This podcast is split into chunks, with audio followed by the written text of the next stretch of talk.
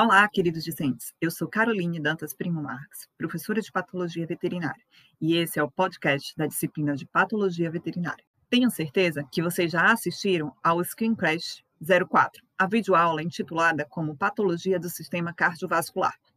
Hoje vamos discutir um pouco sobre a patologia do endocárdio, a endocardite. O endocárdio é uma estrutura homóloga à íntima dos vasos, portanto, é constituído por endotélio apoiado sobre uma camada subendotelial de natureza conjuntiva frouxa, que contém vasos, nervos e ramos do aparelho condutor do coração. O endocárdio reveste internamente os átrios, os ventrículos e as válvulas.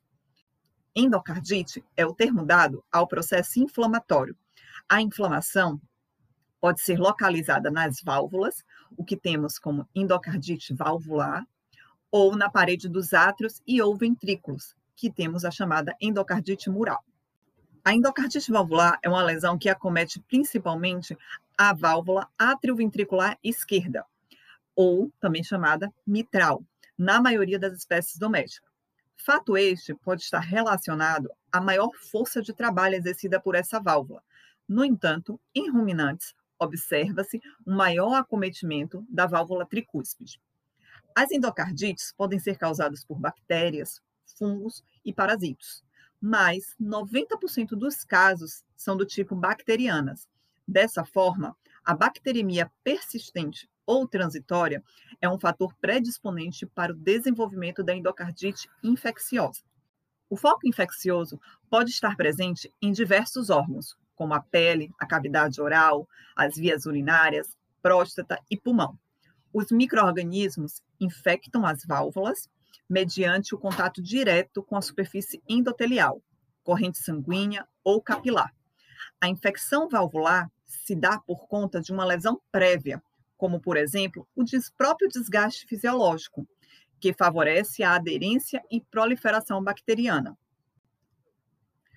Com essa lesão endotelial fisiológica que estamos falando, ocorre a exposição de proteínas da matriz extracelular, tromboplastina e fatores teciduais, que ativam a chamada cascata de coagulação, formando então um coágulo no endotélio, danificando e infiltrando leucócitos para essa região.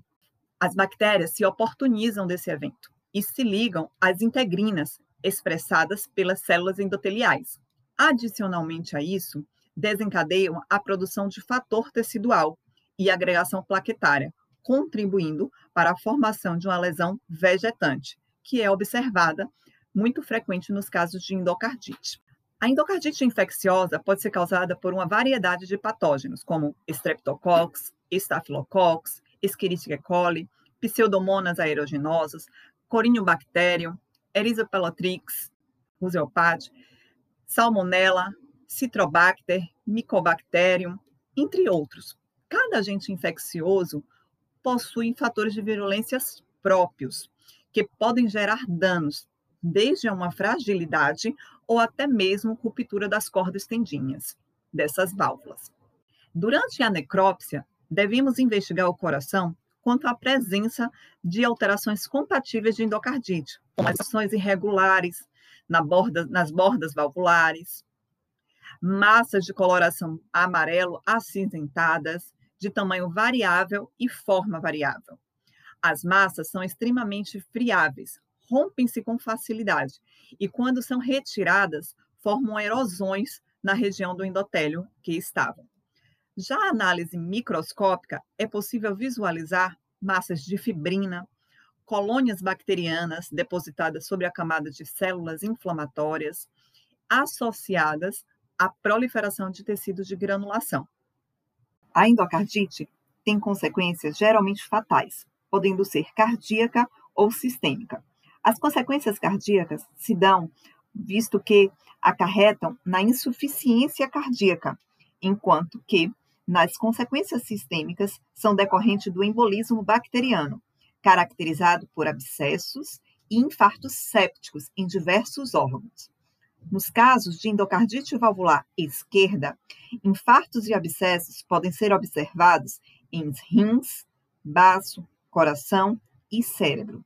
Já no caso de endocardite valvular direita, podem ocorrer a formação de abscessos nos pulmões ou pneumonia tromboembólica. Bom, pessoal, por hoje o nosso podcast finaliza por aqui.